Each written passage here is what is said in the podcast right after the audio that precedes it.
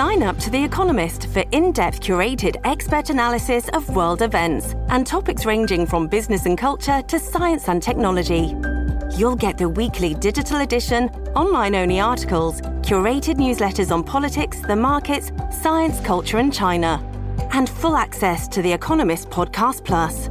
The Economist is independent journalism for independent thinking. Go to economist.com and get your first month free. Hello，Hello，欢迎大家来到今天九月二十五号美国时间、台湾时间啊、呃，美国时间都一样是九月二十五号的天亮说晚安，世界国际政治新闻的这个头条的焦点哦，想跟大家来分享一下今天几个主要的这个所谓国际媒体的头条、国际政治新闻的头条报道，然后然后再接下来跟大家呃稍微简单的分享分析一下究竟发生了哪些事情。我们来赶快来做一个这个荧幕的分享，让大家来看一下。好的，一如往常的，我们从这个华尔呃华邮开始，Washington Post 开始。华盛顿邮报呢，今天报道的新闻关于乌俄战争上面的这个最新的消息呢，是美国美国的要。呃，拜登政府承诺要提供给乌克兰的 M1 艾布兰战车呢，现在抵达了乌克兰。在几个月之前呢，拜登总统答应呃乌克兰要给提供地面的这个火炮的支援，所以他呃说了要承诺要给三十一辆的三十一台的 M1 战车。那这个 M1 战车当然对于地面部队的推进，就是乌克兰的反攻。按照道理来说，预期会有一些效果。那实际的状况可能就要在战场上面验证。不过目前呢，最新的这个乌俄战争的动态是美国提供了这样的一个呃这样的一个军军事的需求。那另外呢，在报道当中也特别提到了关于美国在泽伦斯基在上个星期访访问了美国，尤其在国会去争取支持，我们也跟大家做了一些分享。那报道当中有特别提到说，呃，美国拜登政府正在寻求国会再提供两百四十亿美金的支持军事的援助，国会会不会买单，会不会通过？那现在还在讨论当中，但是已经有这样的提案。那泽伦斯基也造访了加拿大，在这则报道当中也讨讨论到泽伦斯基报造访了加拿大，加拿大呢也预计在未来三年之内提供四点八二亿美金的这个军事的援助，也是答应要提供一些援助哦。再来华尔呃华华华油呢的第二个消息，我们看到的是俄罗斯攻击了奥德萨港口啊，这个是对于这个乌克兰粮食输出的。这个一大一大袭击跟一大困扰，当然这样的动作呢是有它的它的原因的，因为打击了乌克兰的粮食的基础设施，打击了乌克兰的粮食的出口，基本上它就会有某种程度上直接或间接的影响到乌克兰跟周边国家之间的关系，因为我们之前上个礼拜也跟大家说了，波兰呢正因为现在关于粮食的出口、粮食的产量跟乌克兰的这个粮食好像有一些利益的冲突，导致波兰做出。一些调整，关于对乌克兰的支持做出一些调整，尤其波兰也准备要进行大选了，在野阵营呢觉得波兰自己本身的农作物、本身自己农民的这个利益受到了这个呃冲击哦，要求政府或者是要求未来在跟乌克兰之间的关系呢要赶快的做出一些调整，做出一些思考。那我们就说俄罗斯打攻击奥德萨港呢是有这样的一个意义在背后的。再来，呃，《华尔街日报》也有特别提到了普丁在呃批评泽伦斯基的犹太血统哦，那当然这也引发了普丁到底是不是在呃煽动一个所谓的反犹太主义？反犹太主义，如果大家记得的话呢，普丁在这一场所谓的乌俄战争，或者是俄罗斯。入侵乌克兰的这个呃起刚开始的时候，有讲到为什么要做这样的事情，其中一个原因就是因为在乌东地区有犹太，就是有反犹太的，有纳粹的势力，让乌东地区有俄罗斯血统的，或者是有在乌东地区呢，这个呃犹太人呢可能受到一些打击。那呃，普丁是说我们是来帮助，我们是来反犹反纳粹的，反纳粹的。那是不是这样的一个论述是要延续他的？这个反纳粹之战的这个合法性，这是我们可以观察的这个论述哦。那再来呢，呃，这个华友也特别讲到了，我们刚刚就说了围绕的粮食话题，华友也特别报道了乌克兰的粮食啊，现在已经变成波兰大选选票的争争夺战的一个很大的焦点。然后华油呢也特别有一个专题的报道，在分析分析说，到底是谁炸了北溪管线？一年之后，我们到底知道了多少啊？在这则报道当中也特别有特别来做一个强调。然后，当然，华油也也有讲到啊，也有做对对这个芬兰呢有做一个专访。那后续我们有看到其他报道，也有也有做出这样的报道，我们可以来再来谈一谈。我，基本上华友的今天的啊国际新国际政治新闻的头前面几个消息，大概是讲这些部分。再来，我们看的是《New York Times》，就是《纽约时报》。《纽约时报》呢，在今天的头条一样的是在讲述乌俄战争的最新的。最新的进展哦，那特别就讲到了俄罗斯对于奥德萨港呢进行了夜间的致密性、致密性的攻击哦。那乌克兰是特别表示呢，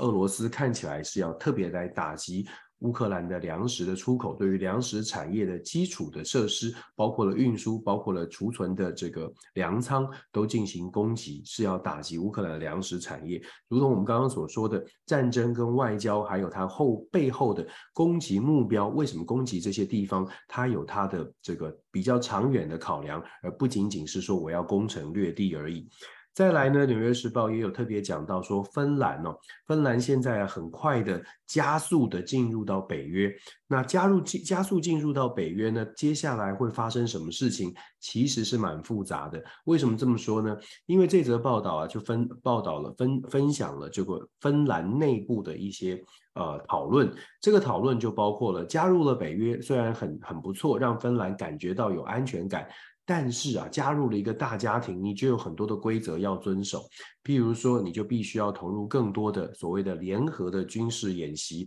投入更多的联合的军事准备。芬兰的国防部长呢，在这则报道当中有讲到，芬兰的国防部长啊，特别讲说，北约组织啊，其实大家都在关注第五条。第五条是说，北约的所有国家都应该在其他的成员国受到打击的时候，都要挺身而出。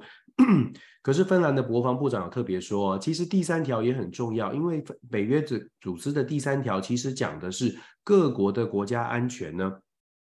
都要以保护自己。该国的安全为首要的目标，因为我们大家在讲北约的时候都很重视第五条这种安全协议。第五条就是，如果一个一个成员国受受到打击，那盟友就要把它视为跟自己的国家一样。可是其实呢，第三条里面讲的是各国都要以该国的安全为第一第一目标哦。其实这个条约都有一些模糊的地带。那有些国家呢，他可能看他像芬兰，他现在就就会说第三条很重要，我们要先先以自己为主，那有些国家呢就会觉得第五条，第五条最重要了。我现在是成员国，你们都要来帮我。所以其实啊，我们说在北约的二十几个国家当三十个国家，现在要加加芬兰，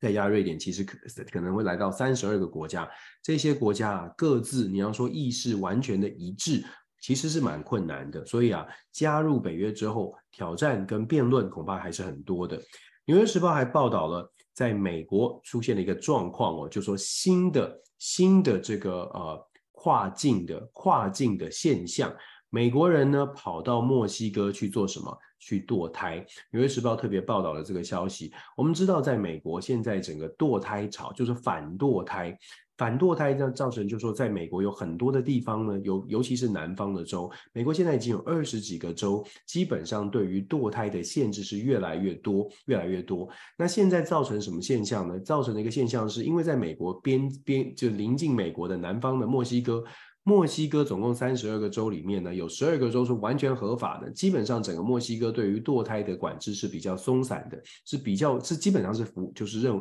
很多地方是认为是合法的。那就变成了在美国堕胎不合法，很多人跨越到跨境到了墨西哥去寻求堕胎的这个帮助。那也有很多的组织哦，尤其是帮助这种弱势，他可能被迫或者是可能某种原因他必须要堕胎的，可是在他所在的州，在美国他就是没有。有办法，没有办法合法的堕胎。譬如说，遭受到呃不不不当的这个呃骚扰而导致怀孕，或者是说她有特别的原因，她其实不呃并不想要，并不想要怀孕，但是怀孕了，这种状况怎么来处理？在美国很困难，现在就出现了到墨西哥去堕胎的这个状况。那当然，这某种程度也反映了就是在。就是说法令的法规的设定是不是有讨论的空间，是不是有一些弹性的空间，应该要设定，这是美国内部要需要讨论的。那《纽约时报》呢，在今天也也报道了这个罗马尼亚的状况。他说，在罗马尼亚，这个血腥革命，在一九八九年的血腥这个革命的对革命的这个血腥的镇压的创伤仍然笼罩。这是一个长篇的故事，有兴趣的朋友呢，可以去了解罗马尼亚在一九八九年发生的革命的事件。罗马尼亚虽然我们说也是民主化，但是其实民主化的程度还有所谓的转型正义，在中东欧很多地方其实还是有一些争议，可以呃有兴趣的朋友可以多多的了解哦。那这是今天《纽约时报》的几则头条的国际新政治新闻，然后我们来看一下这个《华尔街日报》。《华尔街日报》呢，它今天特别讲到的是。也是一样，跟乌俄战争有关，但是《华尔街日报》的切入点今天有点不一样。他是说呢，俄罗斯的入侵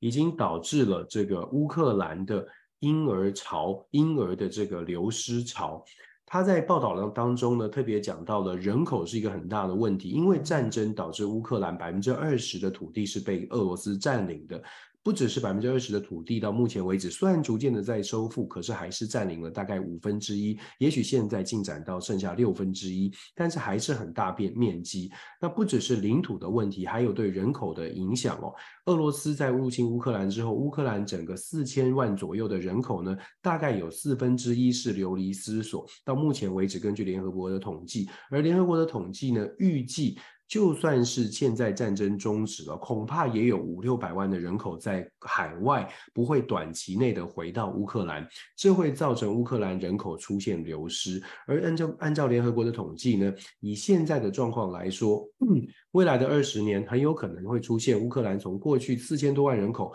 流变成只剩下不到三千万人口的国家，这个对乌克兰的劳动力当然会造成影响。嗯，抱歉。更麻烦的是什么呢？更麻烦的是婴儿潮的问题。婴儿呢，根据现在这个报道当中有讲到，就是在乌克兰的这个呃最大的医院呢，基辅的最大医院，过去每个月的接生都有两百五十人，呃，都有三百五到四百的婴儿。可是这个月这几个月呢，过去这一两个入侵之后，都只剩下两百五十人哦，五十个婴儿，两百五十个婴儿，这个是很大的一个人口的危机。再来，《华尔街日报》也有讲到了，他讲说，在这个呃一个小的中南美洲的一个呃中美洲的一个小的国家，叫做安英中文叫做安蒂卡巴布达这个小的岛国，它是全球人口最少的国家之一，只有九点九万的人口。根据 Wikipedia 的显示哦，这个新闻是讲什么呢？这个新闻讲说，纳税人正在为这个呃。压扣押住的这个俄罗斯的财阀寡头的财阀扣押的这个游艇跟豪宅付账，因为俄罗斯有一些豪，就是有一些有钱人呢，他事实上他把他的资产放在海外，有豪宅有游艇，在这个中中美洲的岛国就有这样的状况。可是被扣押之后呢，他们不再，他们就不再付这些费用了。可是这些船呢，又不能让它发发霉生锈，所以就变成当地的国家。为了将来还有办法，就是从这从这个富豪或者是从谁那边收到钱，让这个豪宅、让这些游艇发霉生锈，等于是浪费了。所以当地的政府呢，就变成在负担这个游艇停靠在那边的这个维修的费用、跟停泊的费用，还有这些基本的营运费用。所以啊，出现了一个很奇怪的现象，就是虽然这些船是俄罗斯的富豪所拥有。这些东豪华豪奢的东西是俄罗斯富豪所拥有，但是因为财产被扣押，或者因为他们没有办法支付，反而是造成当地的国家正在啊负担这样的一个费用哦。在《华尔街日报》也有报道到，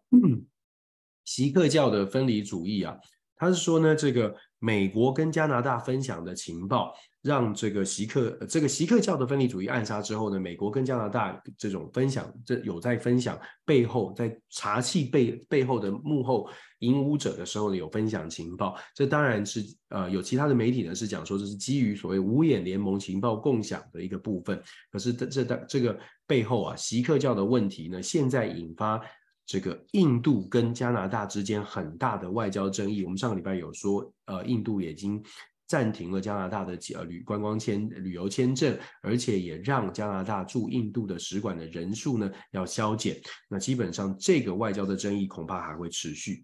华尔街日报也有讲到，利比亚大败大坝灾难背后呢，隐藏的是长期的这个冲突，国内的内政的冲突跟政府的腐败哦，这个是华尔街日报今天早上的几个重要的关键的焦点。再来呢，彭博社，彭博社今天的报道呢，讲了哪些事情呢？彭博社今天的国际政治新闻的焦点呢，放在了呃。拜登政府啊，拨了一千亿美金，大概一千亿美金左右，要来处理所谓的半导体产业链的问题。那他是说呢，这个彭博社的报道是说，拜登政府找了几十位的前华尔街人士来帮助这个拜登政府来未来要来分配这一千亿的美金，来进帮助这个美国呢，可以在全球的晶片的竞争当中获得胜利。那当然，这是专业嘛，就华尔街的人士、专业人士，他们知道哪一些项目，产业链当中哪些项目是关键的，必须要守住的，所谓的小院高墙，怎么样来落实？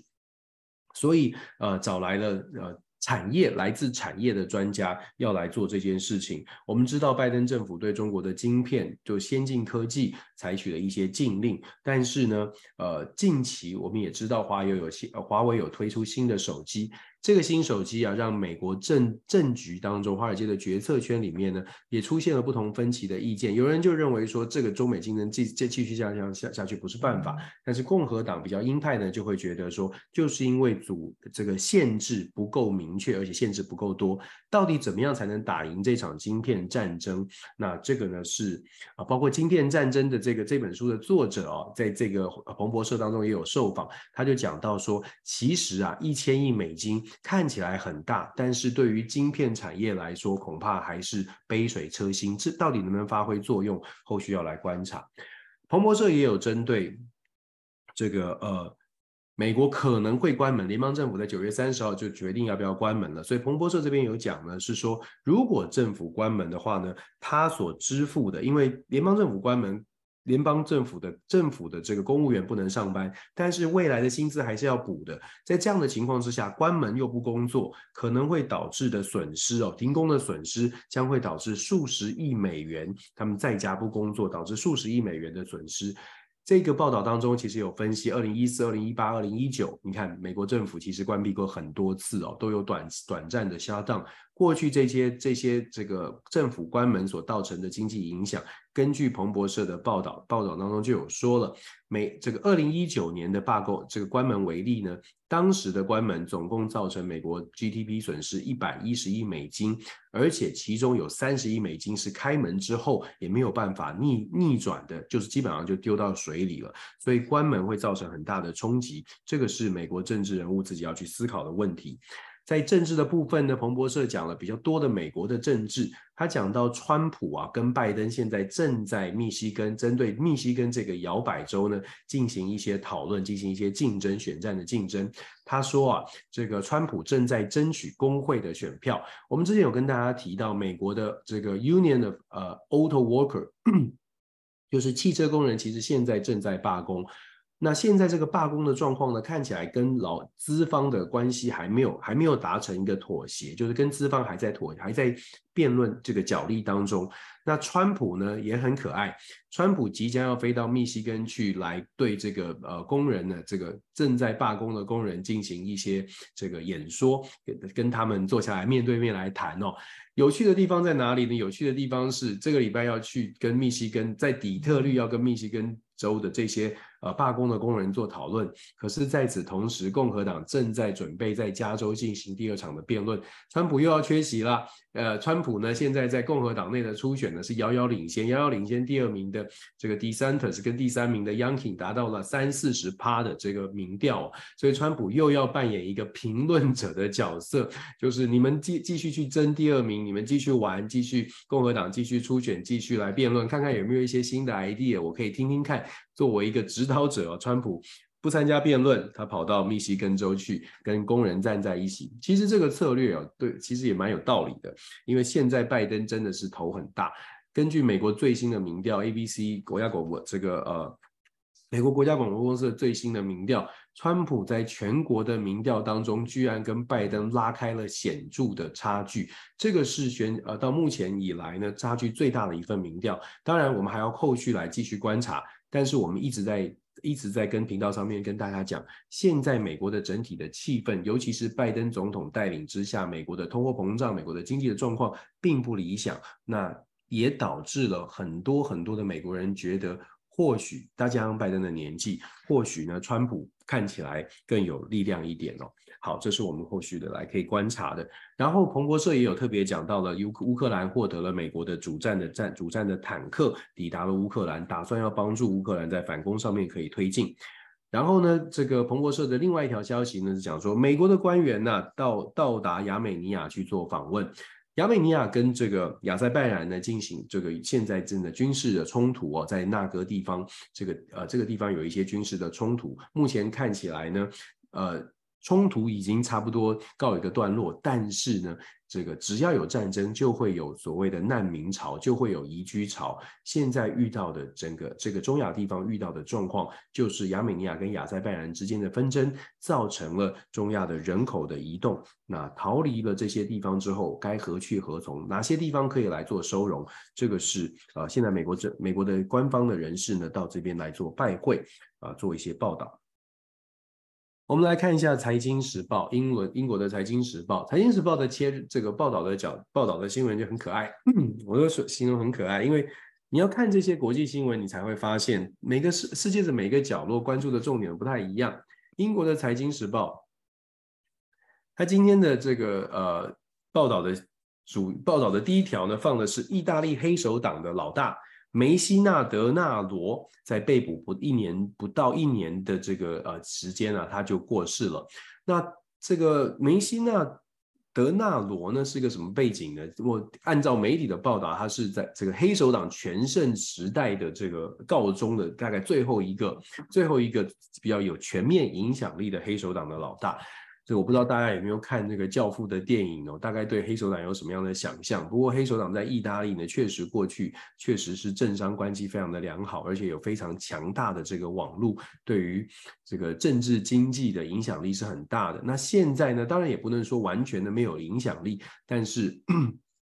相对来说，不再是像过去一样的这个叱咤风云，还是有影响力，只是不是像过去一样。那当然，梅西纳德拉罗罗的这个过世呢，也许。放放在非常重要的新闻，就是在象征一个时代，一个时代的这个呃一个时代的告终哦。那现在黑手党也有其他的这个竞争者，就是黑帮也有其他的竞争者出现。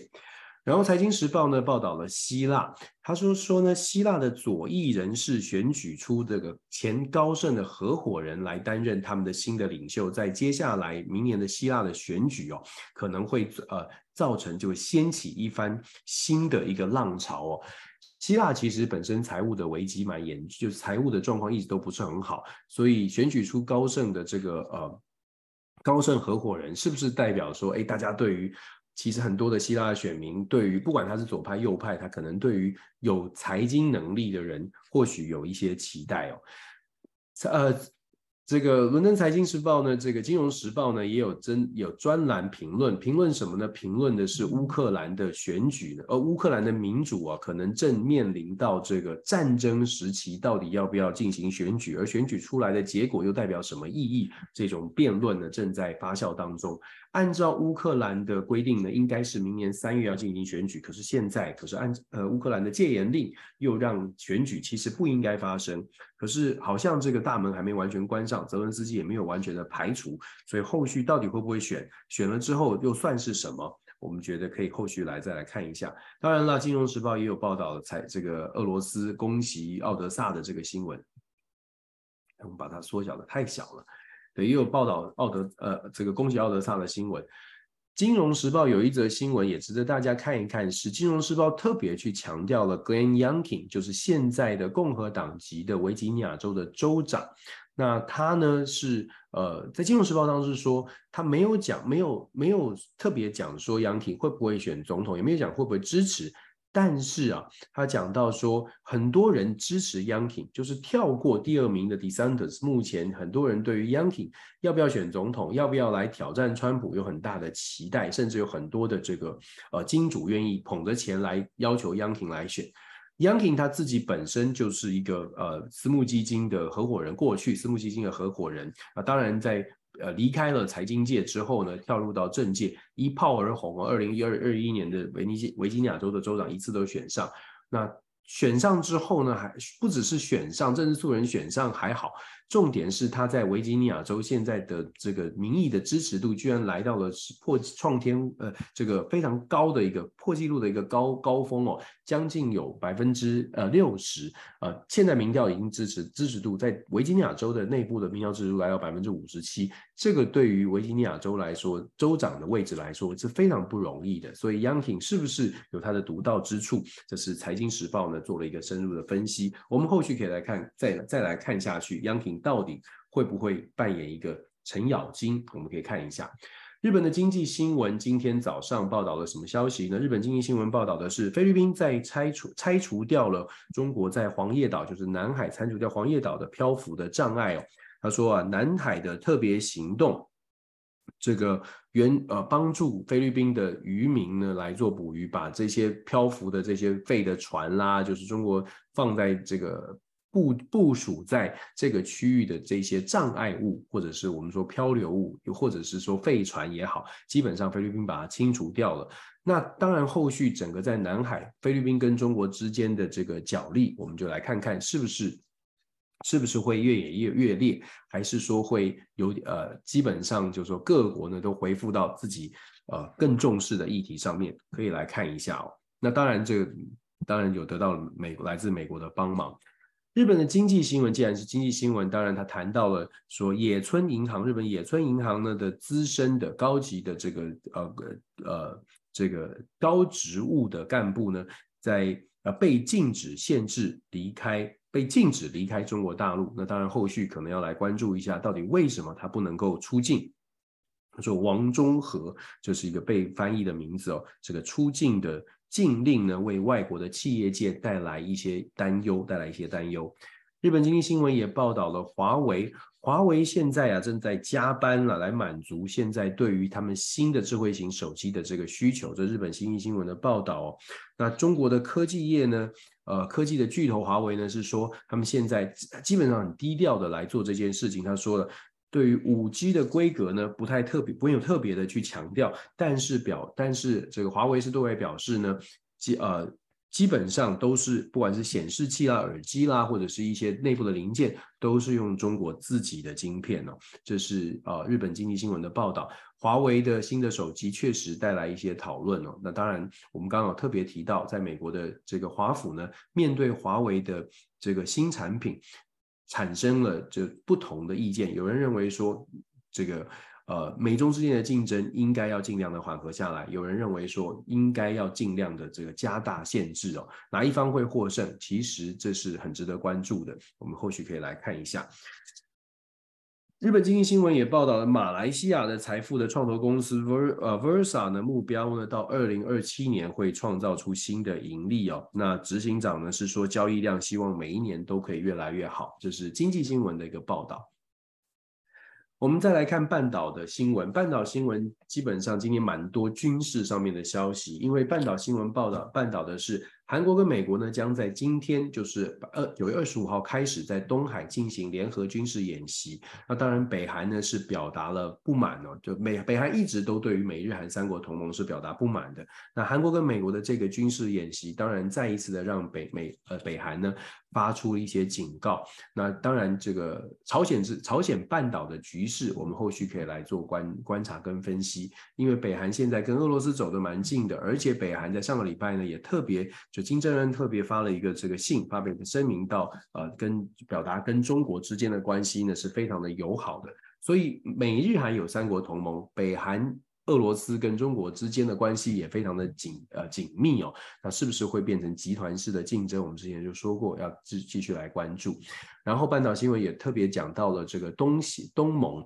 结束了首次的联合的军演哦，那半岛新闻是说麦标题之下呢，迈出了一小步，因为这次的军演其实是人道救援呢，海上的救援这些议题为主哦，并不是有针对性的。那当然，这个是呃认为，但是至少协同合作的能力呢，是可以透过这样的演训可以提升的，所以是迈出了一小步。那当然，半岛半岛新闻也有特别讲到俄罗斯对乌乌克兰乌俄战争的一些后续的发展，就是攻击了奥德萨的港口。在这个半岛新闻里面也有讲到了这个问与答的部分，他是讨论的是为何科索沃建国十五年之后呢，与塞尔维亚人的这个对峙仍在持续。有兴趣的朋友可以来关注一下。那我们再来看，我其实今天有稍微瞄一下这个新华网的国际新闻哦。新华网的国际新闻，我觉得蛮值得讨，蛮蛮值蛮值得大家稍微关注一下的呢。是当然也谈到了这个美国的党争不休的问题，但我觉得更更值得关注的是，法国已经宣布了要在今年底之前呢，从尼日撤军的这个消息。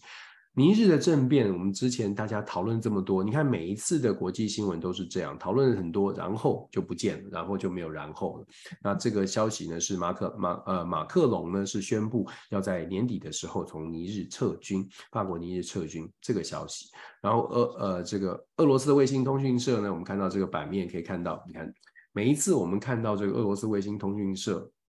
感觉起来就很军武哦，除了这个画面呢、照片，不知道大家有没有这种感受？那基本上一定会出现坦克或飞机、大炮。那俄罗斯呢？这个卫星通讯的是说，克里姆林宫对于加拿大议会哦致敬党军权，就是纳粹的这个军军队的成员哦感到感慨。这确实，俄罗这个加拿大的众议院的议长已经正式道歉了，因为他之前这个有有赞扬过一个可能背景了解不深，所以他赞扬过一个九十八岁曾经担任过纳粹的，曾经是纳粹纳粹武装分子的一个人呢，进行一个呃这个这个。赞扬啊，这一点呢，在俄罗斯是克里姆公司表达的抗议哦。然后他也特别讲到说，美国的财政部呢，将俄罗斯的公司以及中国的组织列入了制裁名单这个消息。然后也讲到了乌克兰雇佣佣兵跟破坏分子部署呢，遭到俄军的袭击。当然，这个这个呃报道的方式呢跟角度，大家可以来参考一下。国际原子能机构与中国签署紧急备。呃，准备联合培训协议，这个也是俄罗斯卫星通讯社有报道的部分。再来讲到的是俄罗斯国防部档案，他说纳粹占领这个使斯摩斯林林斯克的人口减少了八成。我们刚刚说了，基本上你看不同的报道呢，它的相对的呼应性就是俄罗斯的目标或者俄罗斯的论述，所谓的反纳粹，呃呃反反反反纳粹的这个论述呢，其实在俄罗斯的报道或者是普丁克里姆林宫发出来的宣言或者普丁自己的谈话当中都有这样的一个琢磨，是有一些外交的考虑的。我们刚刚说了，我们把国际新闻的头条念一遍，我还是多多多多少少讲了一下分析。不过我觉得整个今天早上的新闻来看呢，事实上我们一样的都在强调，国际政治当中呢，蛮多的每一件新闻大部分都有联动性。可以今天早上可以说是从乌俄战争的这个呃报道延续出来的。美国到底对于乌克兰有多少的援助？然后呢，我们也谈到了芬兰，芬兰看待乌克兰现在呢？呃，芬兰加入北约，我们刚刚有讲到，芬兰加入北约，现在芬兰内部有一些讨论，究竟加入北约之后要投入了多少？呃，加入到多少的联合作战或者联合的军事的准备，这是芬兰内部正在讨论的。芬兰的外长外长呢，其实在今天的这些报道当中，也有访问到芬兰的外长。芬兰的外长呢，有讲到一句，我觉得蛮重要的，就是对于俄乌克兰的援助，不能把它当成一个慈善事业哦。那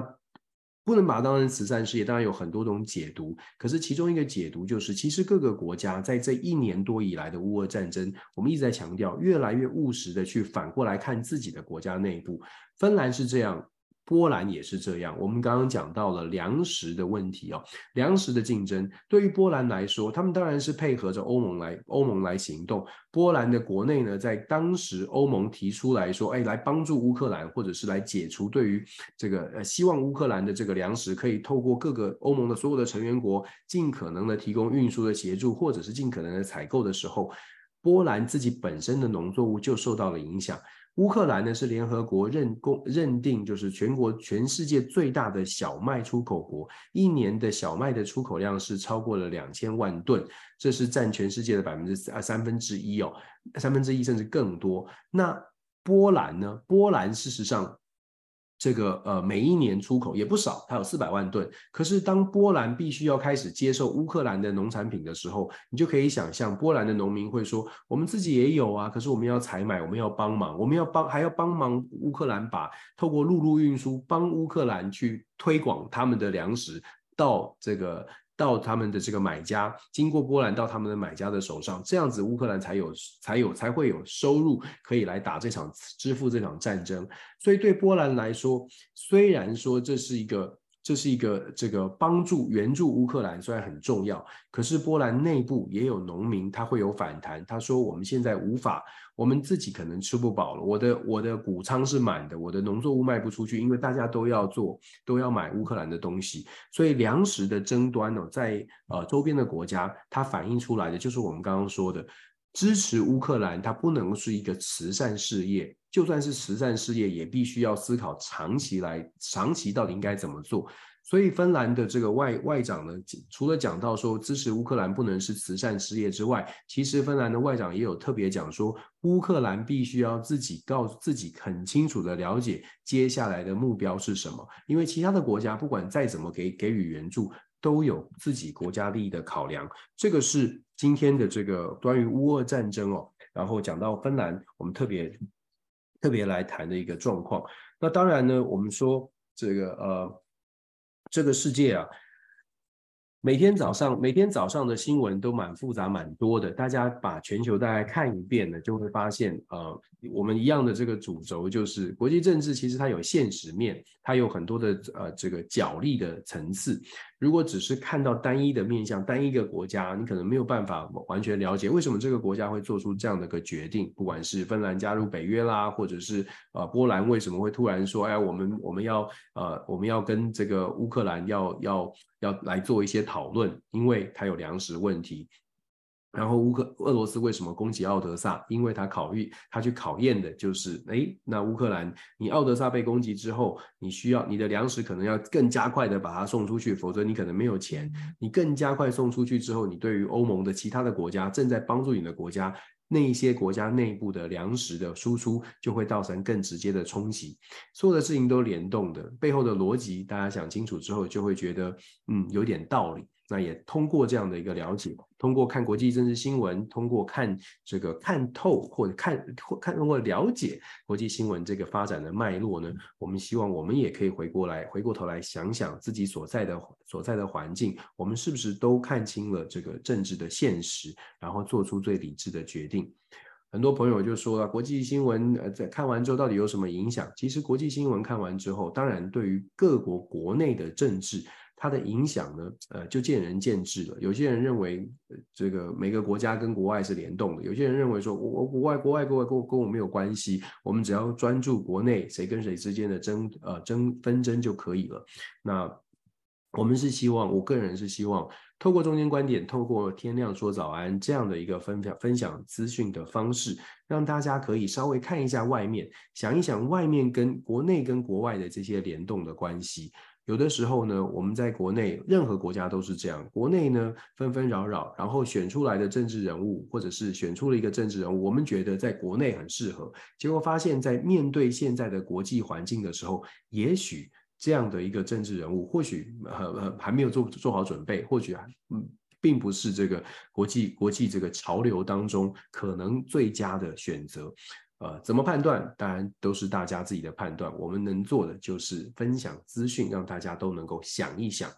国际新闻没有蓝绿，国际新闻只有是非，只有真实，跟你有没有完全的全盘的了解。透过天亮说早安，天亮说早安，不敢说全世界都让你掌握了，可是尽可能的把我所看见的七八家的呃主流媒体各个视视角呢，跟大家分享。批评跟指教都虚心接受，希望大家可以呃，我们一起学习吧。这是这是我的初衷，初衷没有改变。谢谢大家，祝福大家今天一切平安顺心，一切愉快。感谢大家的留言，有任何的建议，我们都呃尽可能的去去做呃呃，让我呃尽可能的从从建议当中学习。当然批评我也虚心接受，有一些时有些时候呢，毕竟我也是一个普通人哦，所以有一些批评呢。比较比较不舒服，我都我尽可能我尽可能的这个呃这个呃平常心，然后也谢谢大家在在这个不舒服的情况之下还看我的节目，还把它听完，还留下一些这个呃批评的言语，那我们就真的就是学习了，大家都在学习，我们互相尊重，谢谢，祝福大家，拜拜，这是今天的天亮说早安，好啦，谢谢大家，九月二十五号天亮说晚安，谢谢，拜拜，拜拜。